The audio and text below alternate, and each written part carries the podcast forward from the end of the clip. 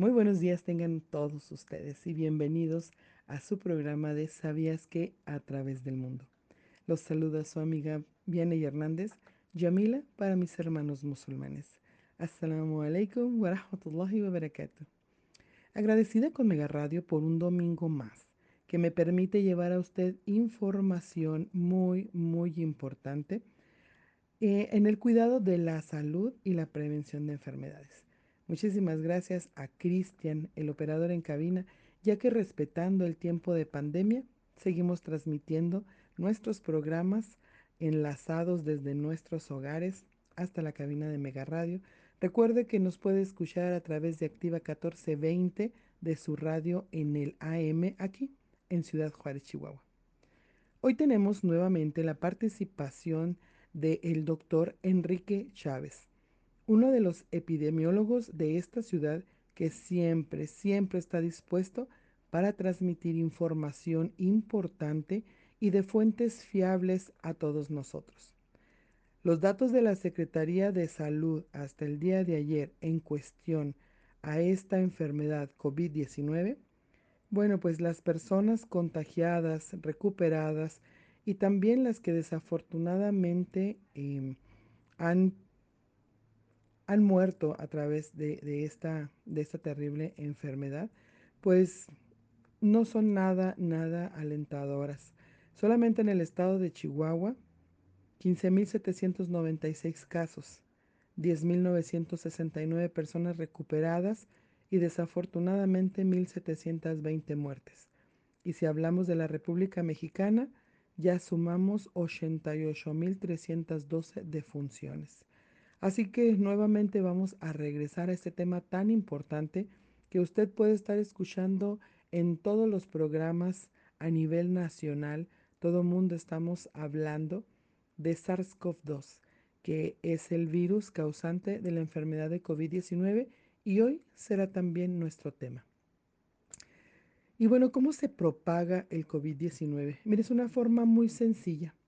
La enfermedad se propaga principalmente de persona a persona, a través de las gotículas que salen despedidas de la nariz o la boca de una persona infectada al toser, al estornudar o al hablar.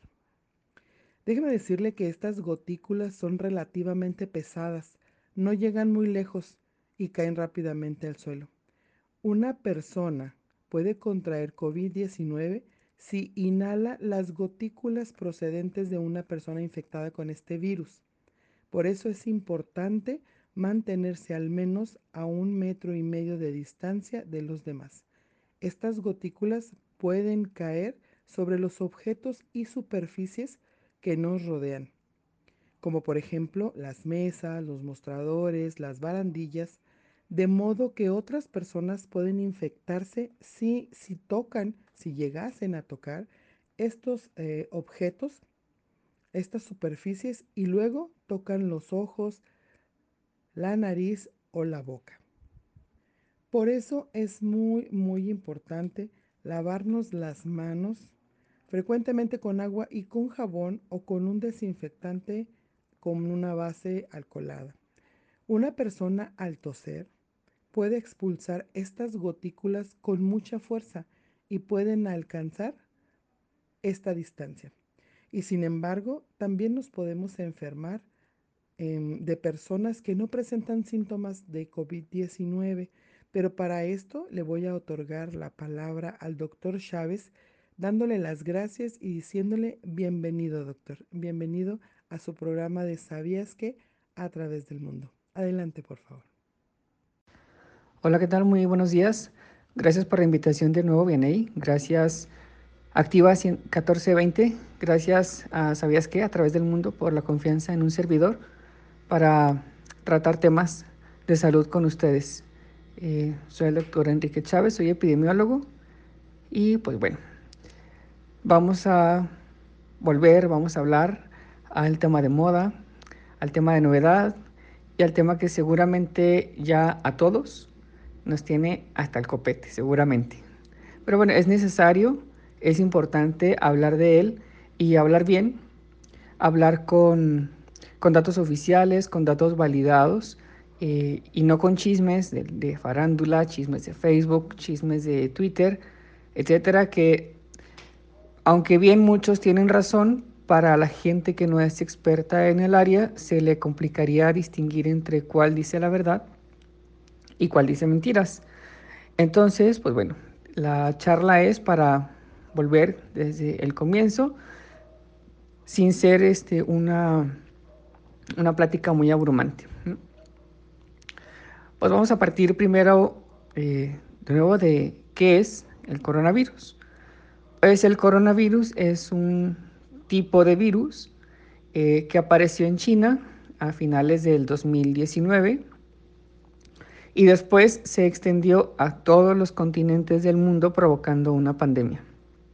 Actualmente el continente europeo y el continente americano son los más afectados por, por esta situación. Este nuevo virus provoca una enfermedad conocida con nombre de COVID-19, pero no es la primera vez, eh, no es la primera vez que, tenemos, que el mundo se enfrenta a un coronavirus. Eh, el que causa COVID-19 o coronavirus disease, eh, sí, sí es el primero o la, primera vez que nos enfrentamos a él. Eh, se descubrió el 30 de, o el 30 de diciembre, 31 de diciembre, eh, se descubrió esta nueva enfermedad. Sin embargo, ya existen registros de brotes de, de coronavirus desde el 2002. En el 2002 hubo eh, igual en China eh, una enfermedad que es el SARS o el síndrome respiratorio agudo grave, que es muy similar al COVID. De hecho, COVID ahora tiene la, denominación de SARS-CoV-2, porque es un síndrome respiratorio agudo grave muy similar al que ocurrió en el 2002, pero es un, es un virus diferente.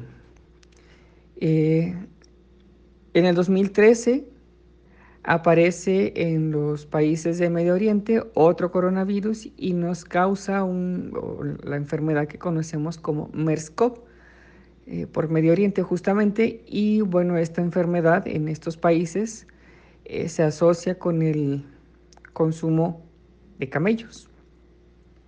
Entonces, pues bueno, es un virus y bueno, ya nos habíamos enfrentado antes a este virus, pero eh, específicamente el que causa la enfermedad COVID-19, pues sí es, es, la primera vez. ¿Cuáles son los síntomas que, que, va a presentar una persona que tiene COVID? Bueno, pues son los, los siguientes. Una persona que está enferma de COVID o que está contagiada con COVID va a presentar dos Fiebre, dolor de cabeza. Puede presentar uno, puede presentar dos o puede presentar los tres.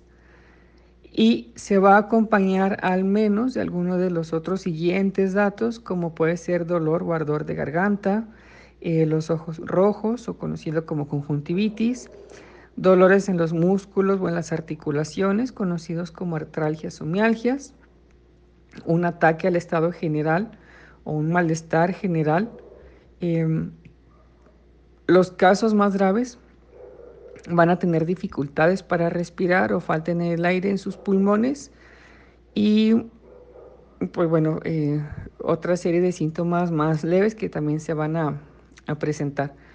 Para el, el, sector salud o para nosotros que estamos ahí en, en el sector salud, existe ya una definición operacional propia a la que nos tenemos que apegar para los casos sospechosos de COVID que al final de cuentas incluyen todos estos signos y síntomas que les acabo de mencionar. Eh, y entonces determinamos eh, si la persona cumple o no cumple con esta definición operacional, pero pues bueno, generalmente la mayoría de las personas pues sí los, los presentan. Se han sumado otras características como la pérdida del gusto o la pérdida del olfato, que se conocen como anosmia y disgeusia, y bueno, otra serie de síntomas más. ¿no? Eh, por eso es necesario que en algún momento, si llegaran a presentar, pues acudir con un médico. Y ahorita vamos a hablar un poco más sobre esta situación. Eh, ¿Quiénes son las personas que se afectan más o quiénes eh, pues sí, quienes van a estar más afectados por la presencia o por la infección del coronavirus. Pues el coronavirus afecta absolutamente a todas las personas. Es una pandemia, así que no distingue entre países, no distingue entre nacionalidades, eh, no distingue colores, no distingue sexo, no distingue edad. Eh, sin embargo, sí hay personas que corren más riesgo que otras. Estas personas que corren más riesgo son las personas mayores, los adultos mayores, las mujeres embarazadas, las personas con alguna enfermedad previa como cáncer, diabetes o hipertensión. Y si fijan estas enfermedades, o las últimas que mencioné, son enfermedades que están asociadas al sobrepeso y la obesidad. También la dislipidemia, las alteraciones de, de colesterol, de triglicéridos, pues están asociadas a un mayor riesgo de de, afectación por COVID. Por supuesto que las personas eh, fumadoras entran en este grupo de, riesgo. Y aquí, si bien eh, hay menores que son infectados, eh, no se han visto tan graves como el resto de la población, sin embargo, pues sí, sí se han afectado. Y son estos los que pueden pasar desapercibidos y ser los portadores de, del virus dentro de nuestra propia familia. Y aquí pues hacemos un llamado especial a aquellos adolescentes que se creen este, inmunes o que piensan que no les va a pasar absolutamente nada, pues bueno, me gustaría que, pusieran eh, atención porque pues bueno, ellos son los que nos pueden eh, contagiar. ¿Qué puedo hacer si yo ya tengo los síntomas de COVID? Bueno, si presentan estos síntomas, eh, tenemos una, la primera opción, pues bueno, entre todas, puede ser primera, segunda, tercera, vamos. Eh, pueden llamar al teléfono 800 00 44 800. Este teléfono es el teléfono de la UIES, la Unidad de Inteligencia Epidemiológica. Esta se encuentra en México y abro paréntesis, este lugar es en donde un servidor se formó como epidemiólogo. Eh, si no quieren llamar ahí, pueden hablar a su servicio de salud. Hay algunos eh, servicios, por ejemplo, pensiones que pueden atender vía telefónica, si es que no estoy equivocado, em, pero bueno, pueden llamar a su servicio de salud. En otro caso, pues eh, les darán aquí lo, identificarán eh, la gravedad de la situación. Eh, hago aquí un llamado especial a todos a todas las personas que nos escuchan a considerar que, que si ustedes tienen esos, estos síntomas, no necesariamente tienen COVID. ahorita, como ya entró la temporada invernal desde la semana epidemiológica 40, los primeros días de octubre, pues, em, puede ser una gripa, puede ser una alergia y no necesariamente deben de acudir ustedes a, a un hospital y abarrotar el servicio, los servicios de salud, que es lo que hemos vivido en las últimas dos semanas. La mayoría de las personas que se contagien probablemente no desarrollen la enfermedad o desarrollen un cuadro leve que pueden mejorar por sí mismas. Eh, sin embargo, pueden transmitir el virus a los demás. Esto pues sí es una, sí es una realidad. Y bueno, pues debemos de cuidarnos para cuidar a las demás personas. Por eso es, este, pueden llamar ustedes a los teléfonos anteriores para que se les brinde una teléfono anterior para que se les brinde una mejor eh, orientación y, o, la información sobre qué pueden hacer. Quizá la empresa para la que laboren, los que nos están escuchando, eh, si tienen síntomas sugestivos, los mandarán a sus unidades correspondientes para una revisión eh, y por supuesto que para su respectiva incapacidad para que no vayan a contagiar al resto de sus compañeros. Entonces, bueno, quisiera pues aquí que cada una de las personas que nos están escuchando eh, platique o, conozca cuáles son los, los protocolos que, deben de, seguir en cada uno de los, en, sus empleos para no verse afectados y bueno, que cada quien eh, tenga o salga beneficiado por, por cualquier cosa, ¿no? Eh, si tenemos una situación de enfermedad leve, pues no, es necesario acudir al, al médico, eh, si podemos mantenernos en casa y pues bueno, ahorita veamos en, tratamiento, pues, pues, no existe un tratamiento específico contra COVID. Si tenemos una enfermedad leve, eh, tratamiento sintomático, que quiere decir para quitar la fiebre, para quitar eh, los dolores musculares, para ese malestar general, mm, pues podemos tener medicamentos como el paracetamol y no necesariamente acudir a una atención médica y pues ser conscientes que hay personas que están más graves que sí verdaderamente lo necesitan y algunas otras pues no, no estamos tan graves y no, no es necesario eh, acudir. Entonces, bueno, pues depende del trabajo que tenga cada quien o, de cómo se sienta, pues será necesario que, que llamen al teléfono 800 0044 800 al teléfono de sus unidades de médicas o de su servicio médico o bueno ya en su defecto pues sí acudir a una revisión a, las, a, su servicio. ¿no? Em, ¿Cómo podemos prevenir nosotros COVID? Bueno, hay cosas que sí se pueden hacer para evitar el contagio, por ejemplo, y eso se ha venido manejando desde que empezó la pandemia, varios meses atrás, desde febrero incluso. Eh, que es lavarnos las manos con jabón, con agua y jabón, pero al menos 20 segundos para que siempre estén limpias porque eh, pues COVID puede estar en cualquier superficie. Eh, no hay que tocar los ojos, no tocar la nariz, no tocar la boca si nuestras manos están evidentemente sucias o no están limpias o acabamos de hacer alguna actividad en la que tocamos algo y probablemente no se vea la suciedad, pero pues ya tocamos algo que pudiera estar contaminado. Entonces pues, hay que lavarnos bien las manos y no tocarnos la cara. Eh, cuando tosan o cuando estornudes hay que taparnos la nariz, la boca con, el, con, el, con el, la parte interna del codo, con el brazo, o con un pañuelo desechable, con papel, con lo que sea, que este deberá de, ser inmediatamente desechado, eh, colocarse en la basura. Y, y bueno, esto se le conoce como el estornudo de etiqueta.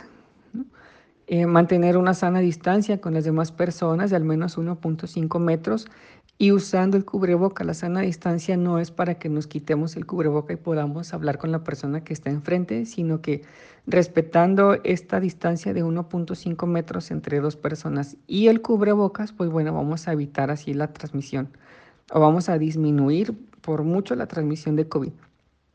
Entonces, si yo no debo acercarme, pues no tengo por qué acercarme a las personas que están ahí a mi alrededor. Ahora, si me permiten continuar, quisiera aclarar algunos mitos y verdades que me han preguntado con frecuencia y, que también están presentes en, la población. Entonces, bueno, espero que también sean eh, dudas o comentarios que tenga eh, la gente que nos escucha. Eh, lo primero, ¿la vacuna contra influenza protege contra COVID? No, la verdad es que no. La vacuna contra influenza no brinda una protección ante el nuevo coronavirus. Eh, este es tan nuevo y diferente que necesita su propia vacuna. Ahorita actualmente varios laboratorios se encuentran en, en la fase 3 de la investigación de la vacuna, más no ha, sido oficial. Y tiene que ser una vacuna distinta, una vacuna que vaya dirigida específicamente contra coronavirus, por lo que nuestra vacuna de influenza no es, no es efectiva contra COVID. Lo que sí es efectivo pues es vacunarse de todas maneras en esta nueva temporada invernal 2020-2021 para que no haya una asociación de COVID con influenza que ya, ya se presentó en México el primer caso, en, la Ciudad de México de hecho, de una persona que estaba infectada de ambos virus, influenza más COVID. Entonces, pues bueno, no queremos que eso suceda, por lo que sí es importante vacunarnos contra influenza este año. Eh, ¿COVID se diagnostica con la prueba rápida? No, no. El único diagnóstico aprobado aquí en México es el que se llama PCR. Esta PCR es cuando nos meten el palito por la nariz o por la garganta, y la garganta, perdón, es, el, es la prueba, es la única confirmatoria avalada aquí en México. Y las pruebas rápidas miden algo que son los anticuerpos, lo vamos a llamar IgM y IgG. Si alguna persona llega a salir con IgG o IgM positivo, eh, quiere decir que ya estuvo contagiada en un periodo reciente o en un periodo no tan reciente, pero pues ya, ya, ya nos dio COVID.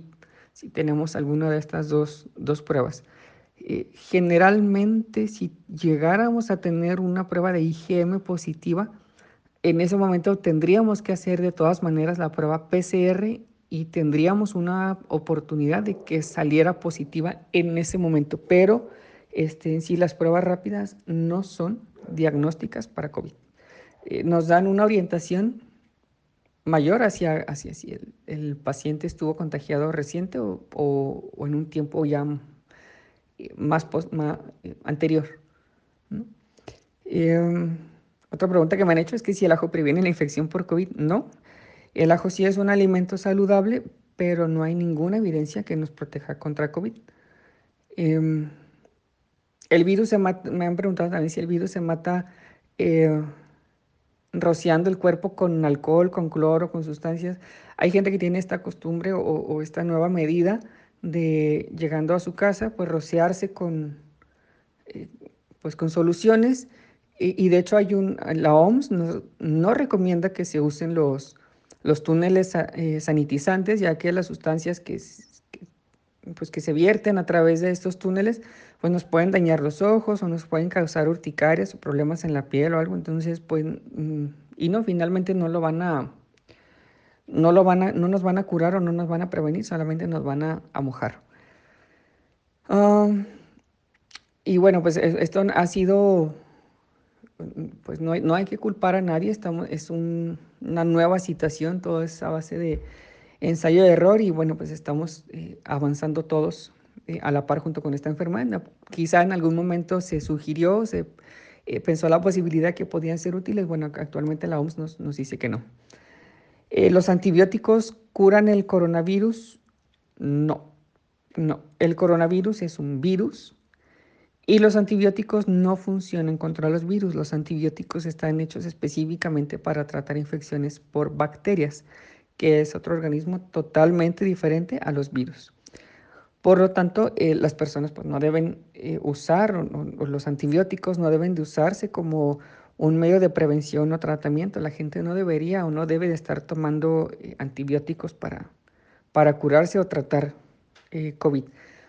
Por supuesto que hay condiciones, por ejemplo, en los pacientes graves hospitalizados o en pacientes que tienen datos de neumonía, que tienen dificultad respiratoria, etcétera, en los que sí están indicados, pero pues siempre bajo la supervisión de un médico y obviamente bajo otros criterios más de exploración, de estudios complementarios, etcétera, eh, donde sí se sustente el uso de los antibióticos, pero pues de manera habitual no. Y bueno, tan claro está que los antibióticos no se venden o no se proporcionan a la gente sin receta. Mm, ¿Puedo contagiarme de una persona que no tiene síntomas? Y esta pregunta me parece interesante. Es sí, Sí, el, virus se contagia con mayor facilidad cuando una persona que está infectada presenta los síntomas, pero eh, también es posible em, contagiar el virus desde antes de que haya, existan los síntomas. Es ese, ese periodo de ventana o ese periodo de incubación en la que probablemente una semana previa a que yo presente síntomas, no sé, por ejemplo, si yo me enfermo hoy, eh, pues seguramente desde lunes, martes, yo ya estuve en este periodo de ventana o de exposición en la que no tengo síntomas, pero sí puedo contagiar a las personas. Por eso eh, es importante no eh, tener nuestras manos limpias, no tocarnos el rostro, evitar las aglomeraciones, las fiestas, etcétera, todas estas condiciones que nos ponen en riesgo, porque justo en ese periodo no sabemos si, si, somos portadores de la enfermedad y sí podemos contagiar, sí podemos contagiarnos de una persona sin síntomas. Eh, incluso, pues bueno, los jóvenes em, ahorita pues se creen inmunes eh, y generalmente pues pueden ser ellos los asintomáticos, los que no, no tengan nada y, quienes estén propagando la enfermedad, ¿no? También son quienes más frecuentemente hacen fiestas. Entonces, pues, em, pues sí, sí es posible. Así es, doctor. Y definitivamente mm, no, no somos inmunes, no hemos desarrollado esa inmunidad y tenemos que recordar que esta enfermedad no tiene un tratamiento, no tiene una cura y no tiene una vacuna. Que las personas jóvenes afortunadamente se recuperan en pocos días cuando son sanos, cuando no tienen alguna otra patología agregada. Pero desafortunadamente las personas mayores o las personas que tienen alguna enfermedad crónico-degenerativas, pues no la pasan bien. Y desafortunadamente muchas de ellas son las que el día de hoy han, han fallecido, han, han perecido ante este, ante este virus. Y bueno, la Organización Mundial de la Salud ha demostrado varios mitos, varias realidades que, que en la comunidad actual han estado surgiendo. Y, y voy a mencionar algunas, como por ejemplo, pues se ha demostrado que los suplementos de vitaminas y minerales no curan el COVID-19. Los micronutrientes son las vitaminas D y C o el zinc, por mencionar algunas, son fundamentales para el buen funcionamiento del sistema inmunológico y claro, desempeñan un papel vital para la salud y el bienestar nutricional. En la actualidad no hay ninguna indicación sobre el uso de estos suplementos o de estos micronutrientes como un tratamiento de COVID-19. Creo que aquí lo importante es que nos mantengamos con una alimentación sana, balanceada y que nos mantengamos hidratados. De, de, definitivamente el COVID-19 vino a, a, cambiar todos nuestros malos hábitos y a tratar de que nosotros podamos cada vez enfocarnos más en, en nuestro diario vivir.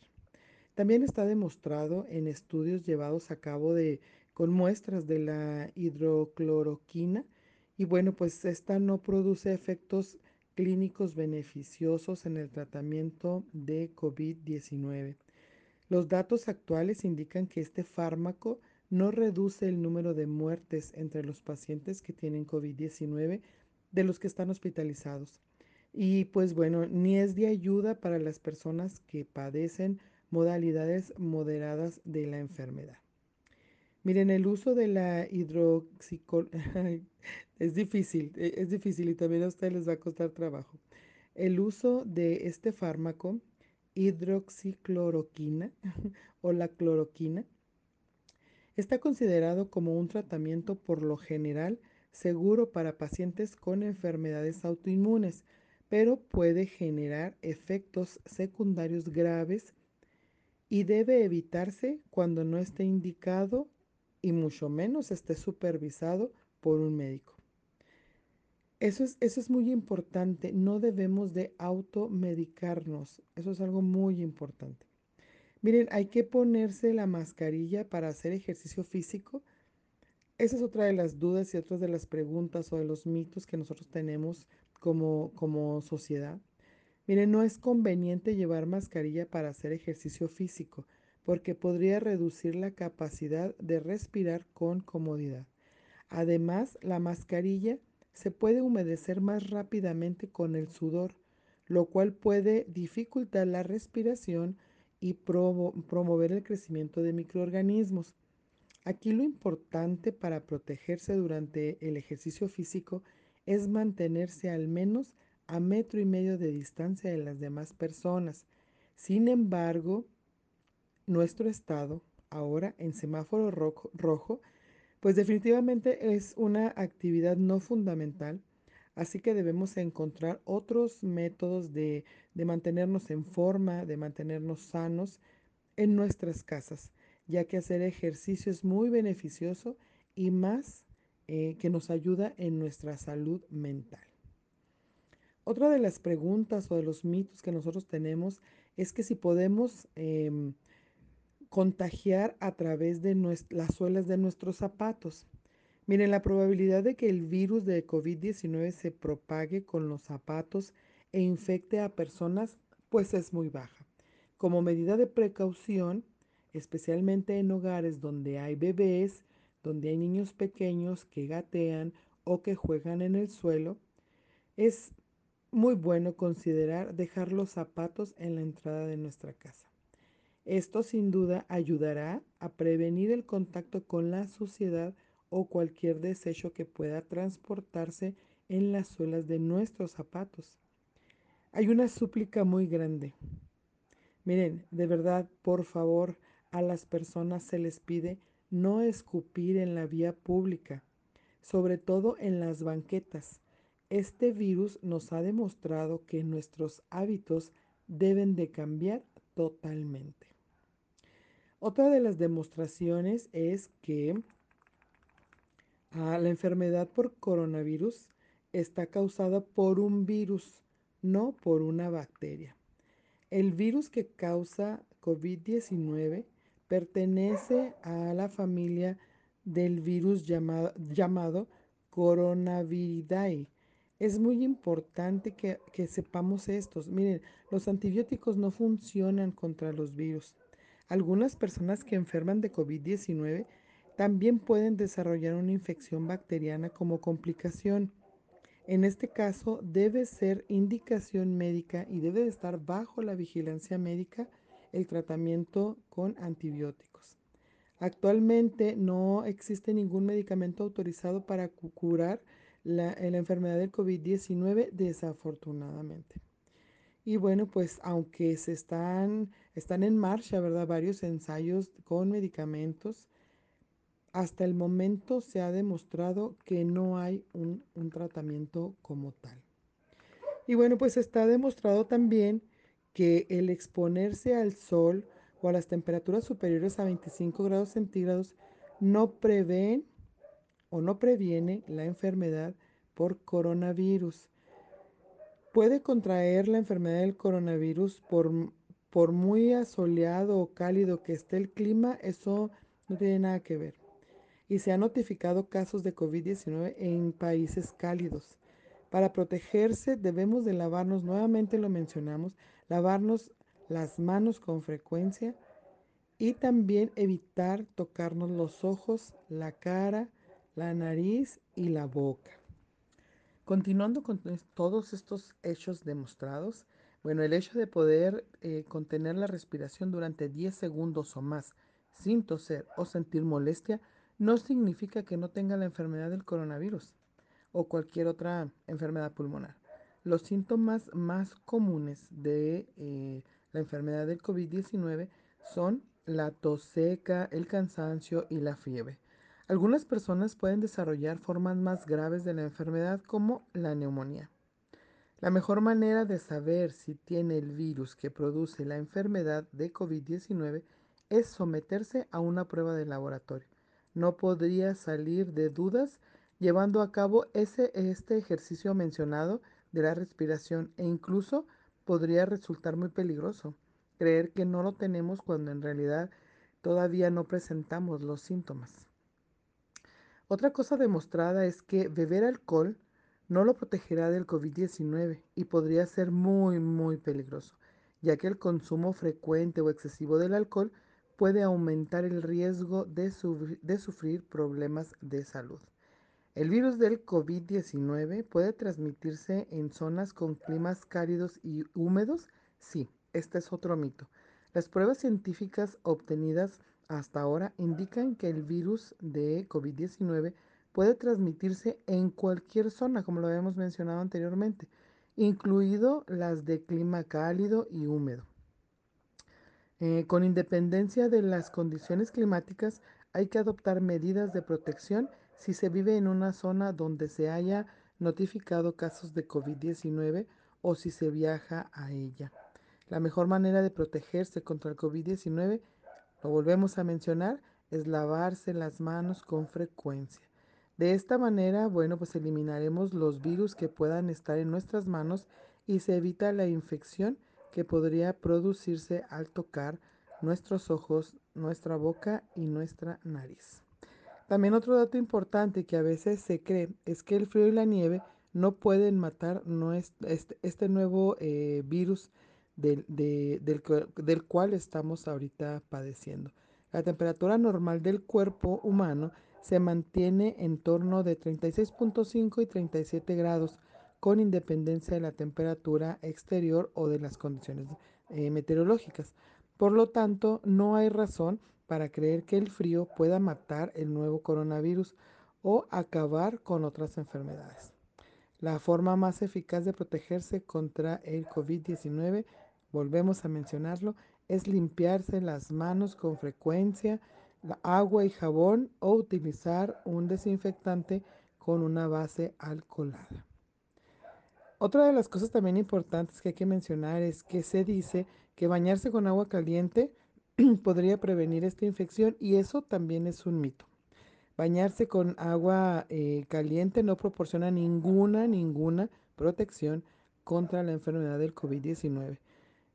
Con independencia de la temperatura del agua de una bañera o de la ducha, la temperatura corporal, lo mencionaba ahorita, es de, 35 de 36.5 o 37 grados centígrados. De hecho, si el agua está muy caliente, lo único que podría producir son quemaduras. Así que no olvidemos cuáles son las recomendaciones. Todos estos son mitos, son cosas que nosotros pensamos y que desafortunadamente por no tener una buena información lo vamos pasando de una a otra a otra persona. También se tiene el mito de poder de, querer utilizar las lámparas ultravioletas, pues estas son radiaciones y desafortunadamente no van a ayudar a que usted no este, se infecte de COVID-19. Eh, hay, hay, muchos, muchos más que podríamos este, seguir mencionando, pero sin embargo se recomienda eh, que nos informemos, como en este caso, agradeciendo la oportunidad que, que, que, nos, que nos da Mega Radio de poder traer nuevamente al doctor eh, Enrique Chávez, que nos está compartiendo esta información pues tan, tan em, importante. Eh, miren, otra cosa que también es un mito y lo he escuchado mucho es que comer ajo puede ayudar a prevenir la infección por el nuevo coronavirus. No, el ajo es un alimento saludable que puede también tener muchas propiedades eh, para nuestro cuerpo, para el beneficio de nuestro cuerpo, pero sin embargo no se ha obtenido pruebas de que el, comer, el comerlo proteja eh, al cuerpo contra, este, este, este virus, contra este brote, no, es, no es tampoco garantía de eso. Así que bueno, ah,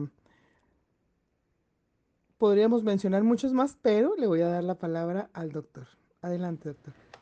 Y bueno, me comentaban también sobre salud mental. Y esto es súper, súper, súper importante. Que, eh, eh, todos estamos pasando por momentos muy difíciles. Esto vino a cambiar y a desestabilizar por completo toda nuestra rutina que seguramente ya teníamos pues, bastante bien estudiada y vivida. Y ahora es algo totalmente distinto.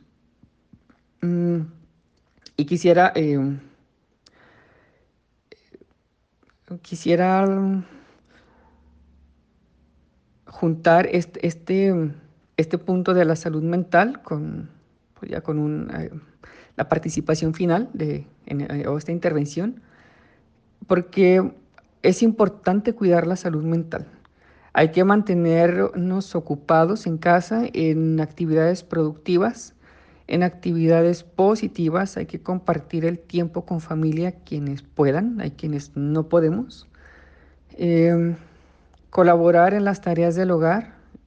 Ahora ya pues prácticamente estamos, están viviendo eh, las familias completas y eh, varios que están trabajando desde casa. Todos deben de practicar, de colaborar en las tareas del hogar, pues, es una responsabilidad de todos. Hay que practicar la tolerancia, hay que practicar eh, la solidaridad, el respeto, y es aquí donde me gustaría ligarlos, eh, esto del cuidar nuestra salud mental con esta última participación. Em,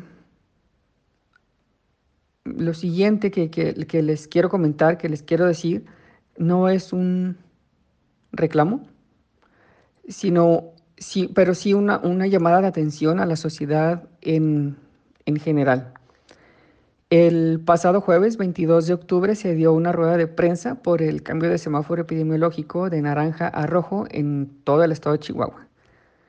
Y algo que me llamó mucho la atención en esta rueda de prensa, que, que fue dirigida por el gobernador de, del estado, el gobernador de Chihuahua, eh, fue esto que dijo, palabras más, palabras menos, pero bueno, el, punto es el siguiente. El semáforo epidemiológico no lo cambia el gobierno federal, no lo cambia el gobierno estatal, no lo cambia la Secretaría de Salud ni los grupos de, de expertos en salud. El semáforo epidemiológico lo cambia la población con sus acciones. Toda acción tiene una reacción. Y aquí estamos ahora en semáforo rojo. existen videos circulando en internet, en redes sociales, en donde se expone y se empieza a revelar el cansancio de todos los colegas del área de salud, eh, médicos, personal de enfermería, camilleros, personal de ambulancias, intendencia, y quiero resaltar que ahorita la intendencia es un grupo súper importante dentro del área de salud y al cual agradezco porque nos mantienen a salvo de toda la contaminación que, que ocurre en, en los hospitales, en las unidades de medicina familiar, en todos los centros de atención para pacientes COVID. Y ahí están al pie del cañón y no rajan junto con todos los que seguimos laborando también este, atendiendo pacientes. Laboratoristas, farmacéuticos, etcétera. Todos, todo, todo el personal está o estamos de alguna manera, de alguna manera eh, fastidiados, estamos enojados eh, con la sociedad, más no estamos en contra de la sociedad porque seguimos laborando para atenderlos, pero sí hay un cierto sentimiento o resentimiento por la irresponsabilidad que han presentado durante los últimos meses. Em, por llamarlo de alguna manera, una irresponsabilidad. Em, nosotros ciertamente tenemos que arriesgarnos todos los días, tenemos que separarnos de nuestras familias, eh, dejamos de ir a reuniones para poder seguir ahí atendiéndolas a ustedes, porque si bien es nuestra labor como profesionales de salud, eh, nosotros decidimos realizar esta actividad, sí, lo hacemos con mucho gusto y lo seguiremos haciendo porque pues es, parte también, es una vocación. Eh, mm, creemos o pensamos la mayoría, no se nos hace justo cómo ha reaccionado la sociedad. La poca empatía que han demostrado hacia el sector salud. El hecho de estar nosotros de manera incondicional atendiendo a, toda la gente que va enferma, porque pues es nuestro trabajo y nuestra vocación, pero pues hay poca empatía o no es recíproca esa empatía en este momento. Actualmente la responsabilidad es de todos, y lo, pues nos lo comenta el, nuestro propio gobernador. El, semáforo epidemiológico no lo cambiamos nosotros, lo cambió la sociedad por acudir a fiestas, por eh, abarrotar los lugares eh, cerrados o en donde es más posible el contagio por no utilizar el cubrebocas. Entiendo que tenemos que hacer actividades o que hay gente que tiene que hacer esas actividades porque de eso vive, pero pues para eso existen estas medidas sanitarias, estas recomendaciones que nos dan para evitar los contagios y bueno, pues parece que no, al no seguirlas, eh, repito, toda acción tiene una reacción y aquí estamos parados. ¿no? Eh, por supuesto que hay carencias, no lo podemos ocultar y no lo podemos eh, negar. también hay otros personajes seguramente de, de atención a la salud que actúan de manera incorrecta. Pero entonces si a eso le sumamos eh, la saturación de los servicios de, salud solo porque a fulanito se le hizo fácil o fue, eh, etcétera, pues tendremos ese copito de nieve que se volverá una bola de nieve gigante, imparable de bajada y que lamentablemente ya llegó. Ya llegó, nos pegó a todos, nos está pegando, nos va a pegar todavía más. Entonces, pues bueno, es esa, esa llamada de atención a que todos seamos solidarios. Em, yo estoy seguro, eh, por supuesto que existe un cansancio por todo el personal de salud, pero estoy seguro que vamos a seguir ahí y, y lo vamos a hacer porque queremos salir adelante. Nosotros también queremos recuperar nuestra normalidad eh, y vamos a hacer todo lo que esté a nuestro alcance para poder hacerlo, pero no lo podemos hacer solos necesitamos la cooperación, necesitamos eh, la unión que nos, ha que nos caracteriza y nos ha caracterizado por años como mexicanos. Y um, no podemos quedar mal ahora. Entonces, pues bueno, yo les agradecería que um, al menos con alguien que escuche, que, que haga conciencia, con alguien que logremos impactar, y que se vaya transmitiendo el mensaje. Nosotros vamos a seguir ahí luchando para eh, atender eh, todos sus males eh, físicos que los aquejen por el coronavirus, pero bueno, necesitamos también atender el resto de las situaciones pues, y eso es, pues una labor de todos. pues espero que haya quedado un poquito en la conciencia de, de, cada uno de ustedes que nos escuchan y pues muchas gracias por, por el espacio. Y bueno, aunque a usted les suene como este tema muy repetitivo, ahorita nada es suficiente. Debemos de seguir y seguir y seguir con todas estas, con toda esta información y con todas, y con todas estas dudas que tenemos ahorita, seguirlas, seguirlas a través de una información fidedigna de, de, de realmente los eh, profesionales de la salud. Miren, ¿cuál es la diferencia? otra cosa importante lo voy a mencionar. ¿Cuál es la diferencia entre aislamiento, cuarentena y distanciamiento? Desafortunadamente, nuestra ciudad ha colapsado en el sector salud. Los hospitales están llenos, el medicamento escaseado, los ventiladores han escaseado. Entonces ahora muchas personas están en sus casas, se están cuidando desde ahí. La cuarentena significa restringir las actividades o, este, separar a las personas que no están enfermas, pero que pueden haber estado expuestas a COVID-19. El objetivo de prevenir la, es prevenir la propagación de la enfermedad en el momento en que las personas empiezan a presentar síntomas. El aislamiento significa separar a las personas que están em, enfermas eh, con síntomas de COVID-19 y pueden ser contagiosas para prevenir la propagación de la enfermedad. El distanciamiento físico significa estar físicamente separados. La Organización Mundial de la Salud recomienda mantener una distancia de por lo menos metro y medio de los demás. Miren, es una medida general que todas las personas debieran adoptar, incluso si se encuentran bien y no han tenido una exposición conocida con el COVID-19.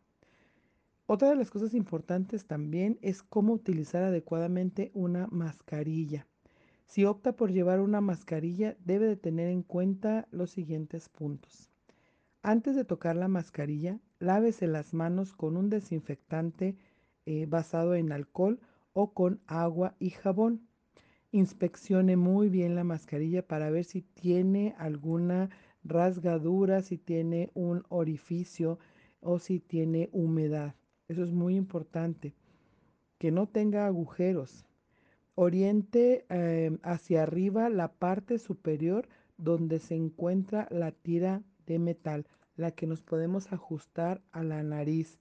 Esta, esta mascarilla, estoy hablando de la que de la que tiene el ajuste en la nariz, la que tiene un plisado, el plisado debe de ir hacia abajo.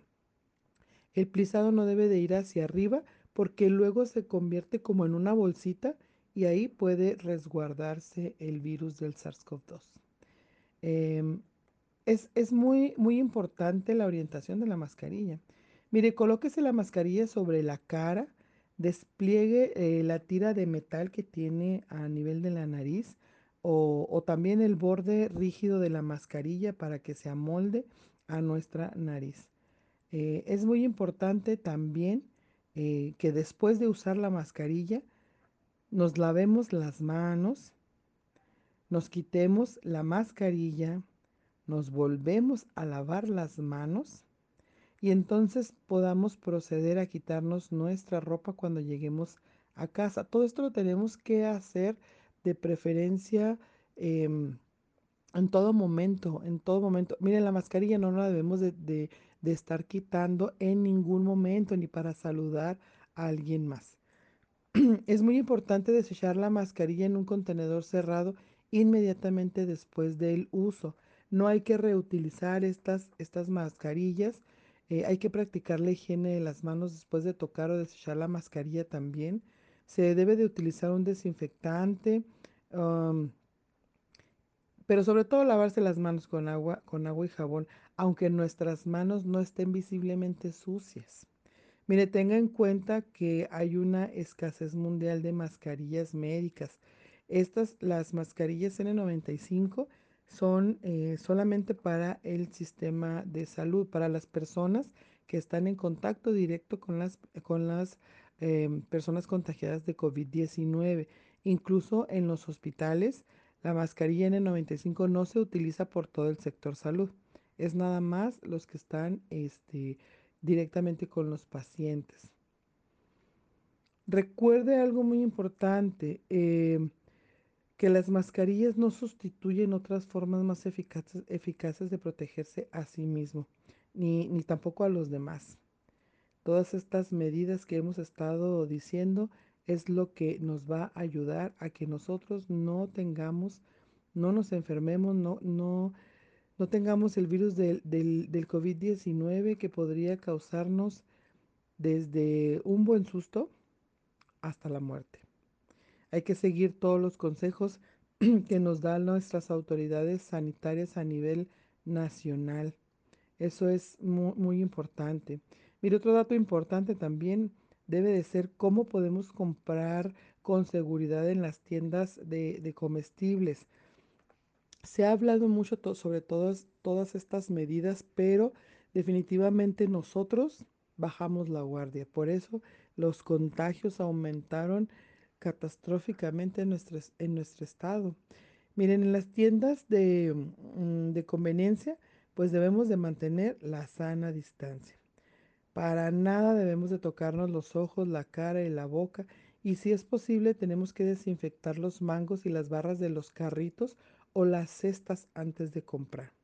Cuando regrese a casa, lávese las manos a fondo. A llegar también, este, hay que quitarse la ropa, los zapatos, vamos a dejar todo, todo lo que podamos afuera, de preferencia llegar y, meternos a bañar, ese sería lo, lo más, lo, lo, más ideal. Todos los alimentos, latas, etcétera, que vengan del exterior, los tenemos que lavar con agua y jabón. Es muy importante lavar todo, todo, todo, todo, todo. Aunque creamos, creamos, nosotros que no es tan importante, de verdad esto es lo que hace la diferencia. Vamos, es muy importante que, que nosotros comamos frutas, verduras, que nos mantenemos sanos, pero también necesitamos tener las medidas de higiene más rígidas que, hemos tenido en estos tiempos. Recuerden que ahorita el sector salud está cansado. Nosotros, los ciudadanos, estamos cansados del encierro, eh, la situación económica se viene cada vez más, más difícil, pero es muy, muy importante que nosotros sigamos con este cuidado. De verdad agradezco muchísimo al doctor Chávez por, por la participación y por, y por su disponibilidad a, prestarnos atención y cada vez que nosotros lo solicitamos, él con mucho gusto accede a estar con nosotros. Si usted tiene más dudas, si usted tiene más preguntas, por favor comuníquese conmigo a través de la página de Facebook de Yamila, ¿sabías que a través del mundo? También me pueden escuchar y escuchar el programa grabado a través de ah, la sección de podcast en Spotify. Y también no olvide sintonizar Activa 1420 todos los domingos en punto de las 9 de la mañana y aquí nos escuchamos. Muchísimas gracias a Cristian allá en cabina, gracias doctor, gracias a usted que me hace el favor de escucharme cada domingo. Se despide de ustedes su amiga Yamila. Nos escuchamos el próximo domingo. Assalamu alaikum wa rahmatullahi wa barakatuh. Ila Muy buenos días tengan todos ustedes y bienvenidos a su programa de Sabías que a través del mundo. Los saluda su amiga Vianey Hernández, Yamila para mis hermanos musulmanes. Assalamu alaikum wa rahmatullahi wa barakatuh. Agradecida con Mega Radio por un domingo más que me permite llevar a usted información muy, muy importante eh, en el cuidado de la salud y la prevención de enfermedades. Muchísimas gracias a Cristian, el operador en cabina, ya que respetando el tiempo de pandemia, seguimos transmitiendo nuestros programas enlazados desde nuestros hogares hasta la cabina de Mega Radio. Recuerde que nos puede escuchar a través de Activa 1420 de su radio en el AM aquí en Ciudad Juárez, Chihuahua. Hoy tenemos nuevamente la participación del doctor Enrique Chávez, uno de los epidemiólogos de esta ciudad que siempre, siempre está dispuesto para transmitir información importante y de fuentes fiables a todos nosotros. Los datos de la Secretaría de Salud hasta el día de ayer en cuestión a esta enfermedad COVID-19, bueno, pues las personas contagiadas, recuperadas y también las que desafortunadamente eh, han han muerto a través de, esta, de esta terrible enfermedad, pues no son nada, nada alentadoras. Solamente en el estado de Chihuahua, 15.796 casos, 10.969 personas recuperadas y desafortunadamente 1.720 muertes. Y si hablamos de la República Mexicana, ya sumamos 88.312 defunciones.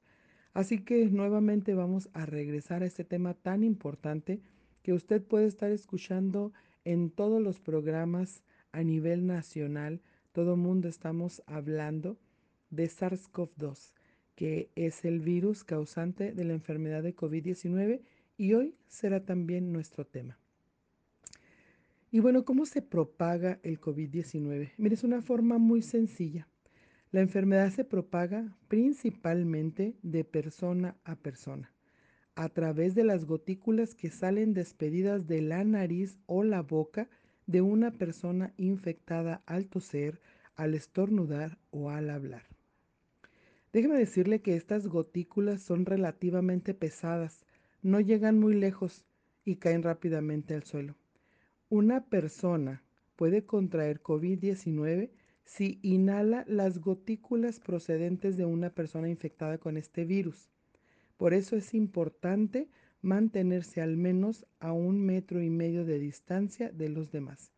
Estas gotículas pueden caer sobre los objetos y superficies que nos rodean, como por ejemplo las mesas, los mostradores, las barandillas, de modo que otras personas pueden infectarse si, si tocan, si llegasen a tocar estos eh, objetos, estas superficies y luego tocan los ojos, la nariz o la boca.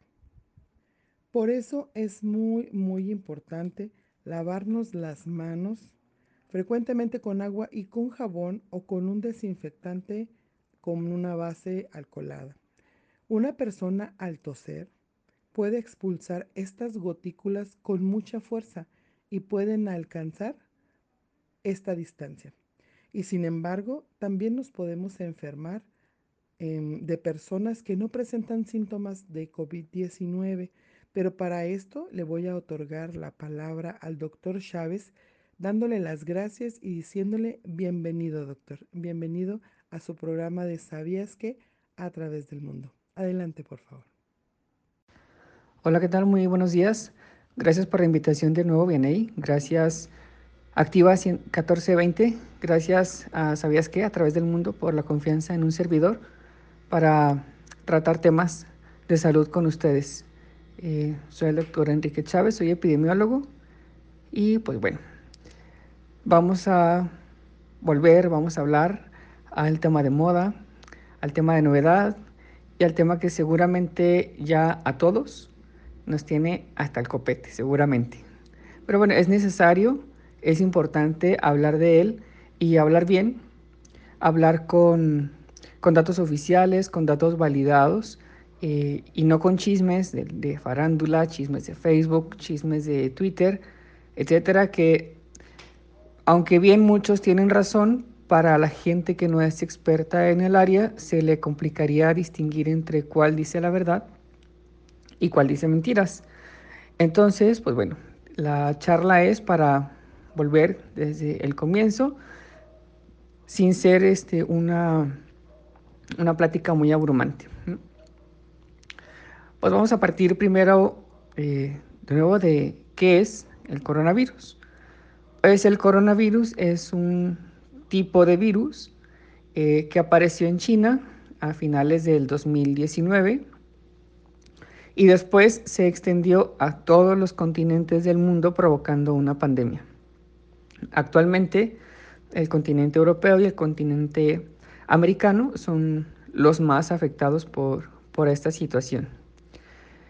Este nuevo virus provoca una enfermedad conocida con nombre de COVID-19, pero no es la primera vez, eh, no es la primera vez que, tenemos, que el mundo se enfrenta a un coronavirus. Eh, el que causa COVID-19 o coronavirus disease, eh, sí, es el primero o la, primera vez que nos enfrentamos a él. Eh, se descubrió el 30 de, o el 30 de diciembre, 31 de diciembre, se descubrió esta nueva enfermedad. Sin embargo, ya existen registros de brotes de, coronavirus desde el 2002. En el 2002 hubo eh, igual en China eh, una enfermedad que es el SARS o el síndrome respiratorio agudo grave, que es muy similar al COVID. De hecho, COVID ahora tiene la, denominación de SARS-CoV-2 porque es un síndrome respiratorio agudo grave muy similar al que ocurrió en el 2002, pero es un, es un virus diferente. Eh, en el 2013 aparece en los países de Medio Oriente otro coronavirus y nos causa la enfermedad que conocemos como MERS-CoV eh, por Medio Oriente justamente y bueno, esta enfermedad en estos países eh, se asocia con el consumo de camellos. Entonces, pues bueno, es un virus y bueno, ya nos habíamos enfrentado antes a este virus, pero eh, específicamente el que causa la enfermedad COVID-19, pues sí es, es, la primera vez. ¿Cuáles son los síntomas que, que, va a presentar una persona que tiene COVID? Bueno, pues son los, los siguientes. Una persona que está enferma de COVID o que está contagiada con COVID va a presentar dos Fiebre, dolor de cabeza. Puede presentar uno, puede presentar dos o puede presentar los tres.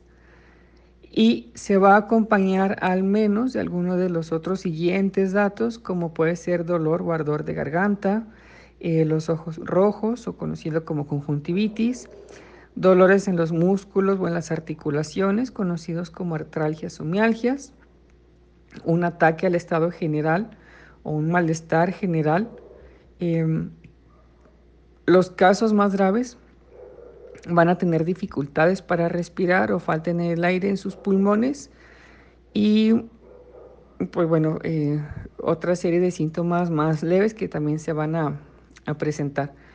Para el, el, sector salud, para nosotros que estamos ahí en, en el sector salud, existe ya una definición operacional propia a la que nos tenemos que apegar para los casos sospechosos de COVID que al final de cuentas incluyen todos estos signos y síntomas que les acabo de mencionar. Eh, y entonces determinamos eh, si la persona cumple o no cumple con esta definición operacional, pero pues bueno, generalmente la mayoría de las personas pues sí los, los presentan. Se han sumado otras características como la pérdida del gusto o la pérdida del olfato, que se conocen como anosmia y disgeusia, y bueno, otra serie de síntomas más. Eh, por eso es necesario que en algún momento, si llegaran a presentar, pues acudir con un médico. Y ahorita vamos a hablar un poco más sobre esta situación. Eh, ¿Quiénes son las personas que se afectan más o quiénes, eh, pues sí, quiénes van a estar más afectados por la presencia o por la infección del coronavirus? Pues el coronavirus afecta absolutamente a todas las personas. Es una pandemia, así que no distingue entre países, no distingue entre nacionalidades, eh, no distingue colores, no distingue sexo, no distingue edad. Eh, sin embargo, sí hay personas que corren más riesgo que otras. Estas personas que corren más riesgo son las personas mayores, los adultos mayores, las mujeres embarazadas, las personas con alguna enfermedad previa como cáncer, diabetes o hipertensión. Y si fijan, estas enfermedades, o las últimas que mencioné, son enfermedades que están asociadas al sobrepeso y la obesidad. También la dislipidemia, las alteraciones de, de colesterol, de triglicéridos, pues están asociadas a un mayor riesgo de, de, afectación por COVID. Por supuesto que las personas eh, fumadoras entran en este grupo de, de riesgo. Y aquí, si bien eh, hay menores que son infectados, eh, no se han visto tan graves como el resto de la población, sin embargo, pues sí, sí se han afectado. Y son estos los que pueden pasar desapercibidos y ser los portadores de, del virus dentro de nuestra propia familia. Y aquí pues hacemos un llamado especial a aquellos adolescentes que se creen este, inmunes o que piensan que no les va a pasar absolutamente nada. Pues bueno, me gustaría que, pusieran eh, atención porque pues bueno, ellos son los que nos pueden y contagiar. ¿Qué puedo hacer si yo ya tengo los síntomas de COVID? Bueno, si presentan estos síntomas, eh, tenemos una, la primera opción, pues bueno, entre todas puede ser primera, segunda, tercera, vamos. Eh, pueden llamar al teléfono 800 00 44 800. Este teléfono es el teléfono de la UIES, la Unidad de Inteligencia Epidemiológica. Esta se encuentra en México y abro paréntesis, este lugar es en donde un servidor se formó como epidemiólogo. Eh, si no quieren llamar ahí, pueden hablar a su servicio de salud. Hay algunos eh, servicios, por ejemplo, pensiones, que pueden atender vía telefónica, si es que no estoy equivocado. Eh, pero bueno, pueden llamar a su servicio de salud. En otro caso, pues eh, les darán aquí lo, identificarán eh, la gravedad de la situación. Hago aquí un llamado especial a todos, a todas las personas que nos escuchan, a considerar que, que si ustedes tienen esos, estos síntomas, no necesariamente tienen COVID ahorita como ya entró la temporada invernal desde la semana epidemiológica 40, los primeros días de octubre, pues em, puede ser una gripa, puede ser una alergia y no necesariamente deben de acudir ustedes a, a, un hospital y abarrotar el servicio, los servicios de salud, que es lo que hemos vivido en las últimas dos semanas. La mayoría de las personas que se contagien probablemente no desarrollen la enfermedad o desarrollen un cuadro leve que pueden mejorar por sí mismas. Eh, sin embargo, pueden transmitir el virus a los demás. Esto pues sí es una, sí es una realidad. Y bueno, pues debemos de cuidarnos para cuidar a las demás personas. Por eso es, este, pueden llamar ustedes a los teléfonos anteriores para que se les brinde una, teléfono anterior para que se les brinde una mejor eh, orientación y o la información sobre qué pueden hacer. Quizá la empresa para la que laboren, los que nos están escuchando, eh, si tienen síntomas sugestivos, los mandarán a sus unidades correspondientes para una revisión eh, y por supuesto que para su respectiva incapacidad para que no vayan a contagiar al resto de sus compañeros. Entonces, bueno, quisiera pues aquí que cada una de las personas que nos están escuchando eh, platique o, conozca cuáles son los, los protocolos que, deben de, seguir en cada uno de los, en, sus empleos para no verse afectados y bueno, que cada quien eh, tenga o salga beneficiado por, cualquier cosa, ¿no? Eh, si tenemos una situación de enfermedad leve, pues no, es necesario acudir al, al médico. si podemos mantenernos en casa y pues bueno, ahorita veamos en, tratamiento, no, pues, bueno, pues no existe un tratamiento específico contra COVID si tenemos una enfermedad leve, eh, tratamiento sintomático, que quiere decir para quitar la fiebre, para quitar eh, los dolores musculares, para eh, ese malestar general, mm, pues podemos tener medicamentos como el paracetamol y no necesariamente acudir a una atención médica y pues ser conscientes que hay personas que están más graves que sí verdaderamente lo necesitan y algunas otras pues no, no estamos tan graves y no, no es necesario eh, acudir. Entonces, bueno, pues depende del trabajo que tenga cada quien o, de cómo se sienta, pues será necesario que, que llamen al teléfono 800 0044 800 al teléfono de sus unidades de médicas o de su servicio médico o bueno ya en su defecto pues sí acudir a una revisión a las a, su servicio ¿no?